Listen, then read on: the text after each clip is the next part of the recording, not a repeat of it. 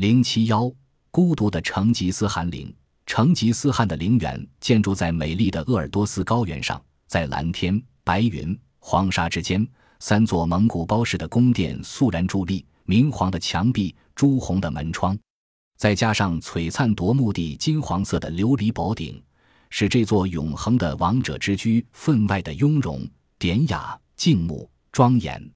成吉思汗名叫铁木真，虽然后来被誉为一代天骄。但命运给他安排的却是一条坎坷而曲折的道路。他的父亲被世仇塔塔尔人毒死，他九岁就成了孤儿。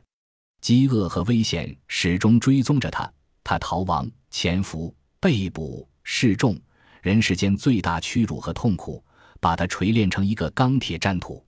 他耐心地收拾父亲的残部，小心翼翼地积累力量。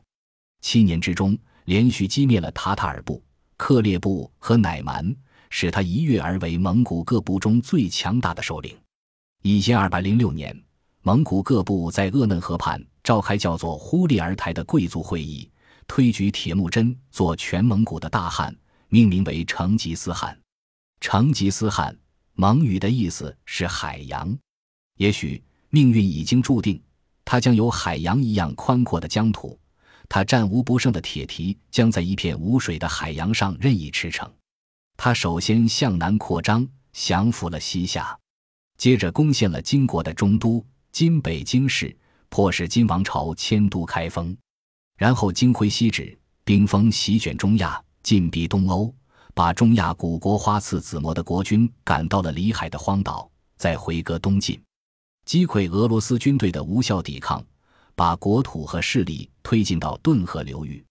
一千二百二十六年，成吉思汗再次进攻西夏，在西夏首都即将攻陷的最后时刻，他于一六二七年一日历七月十二日在清水县行营去世。他的一生是在马背上度过的。他给他的孙子忽必烈留下了最终统一中国、建立元朝的基础。他震撼世界的旋风般的铁蹄，给欧亚两洲的王公贵族。留下了胆战心惊的记忆，但是他却没有留下真正意义上的陵墓。根据遗俗，蒙古君主无论死在哪里，他的遗骨都得送回漠北的老家，他们的祖先生息发祥的地方。然而，这座陵寝已消失在茫茫草原之上，早就不辨踪迹了。坐落在内蒙伊金霍洛旗甘德尔敖包上的成吉思汗园陵，建成于一九五四年。是我国所有帝王陵墓中最年轻的一座，墓中当然没有成吉思汗的遗骨。据原始记载，成吉思汗葬起年谷。所谓起年谷，大略是肯特山脉中一条山谷。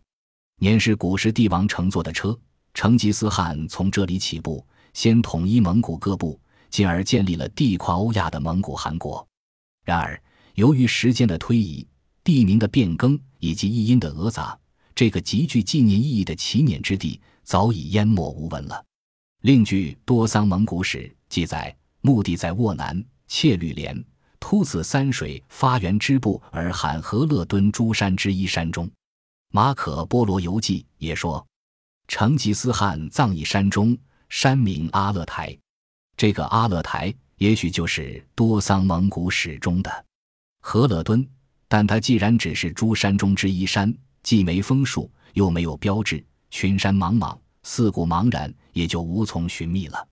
蒙古人是真正的游牧民族，他们把墓地掩藏起来之后，又为成吉思汗建立了一座马背上的陵园，以供祭祀，这就是八白氏。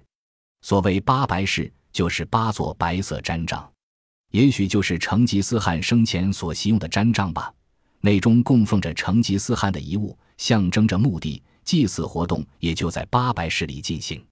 这是一座典型的蒙古式的活动陵园，便于迁移，符合游牧民族生活和战斗的特点。最初，八白氏建立在今阿尔泰山和肯特山一带的蒙古高原上。明朝初年，安置在河套一带。天顺年间，守护陵寝的鄂尔多斯部进入鄂尔多斯高原，八白氏也随之而来。清初在鄂尔多斯高原设立伊金霍洛旗，伊金霍洛蒙语的意思就是主人的陵寝。抗日战争时期，这座主人的陵寝还被转移至甘肃、青海等地。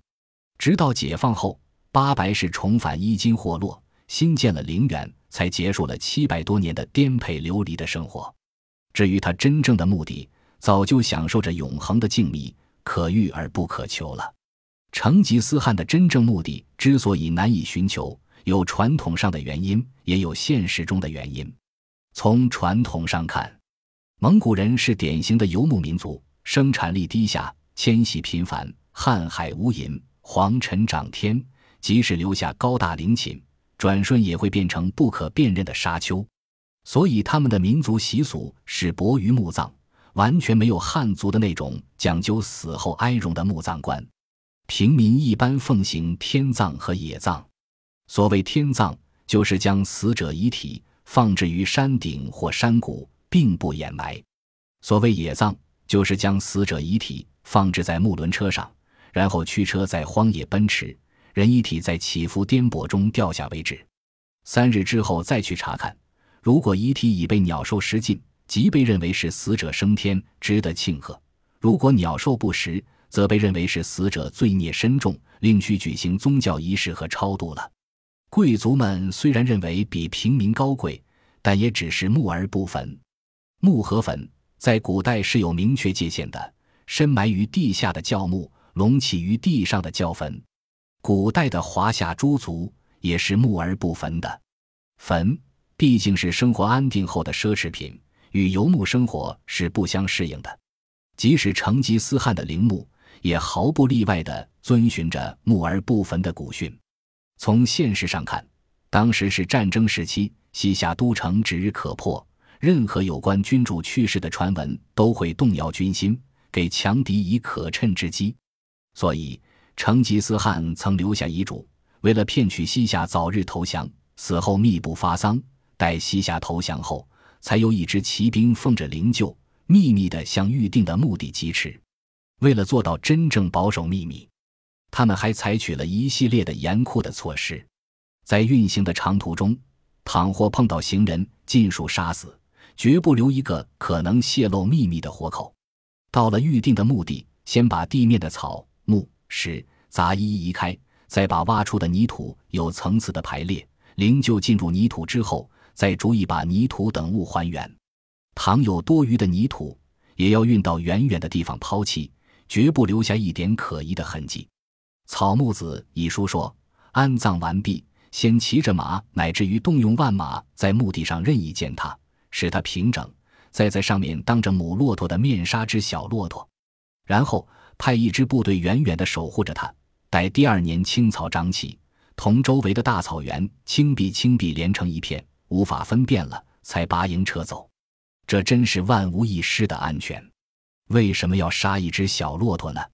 据说骆驼有辨识自己血亲的天性，如果将来还要寻找墓地。就以那只失去亲子的母骆驼为先导，走到他儿子死去的地方，他就放声悲鸣，不肯离去。下面当然就是要寻找的目的了。他的秘密只有骆驼知道。等这只骆驼或者以后再杀的骆驼终于死去的时候，墓地的秘密也就永恒了。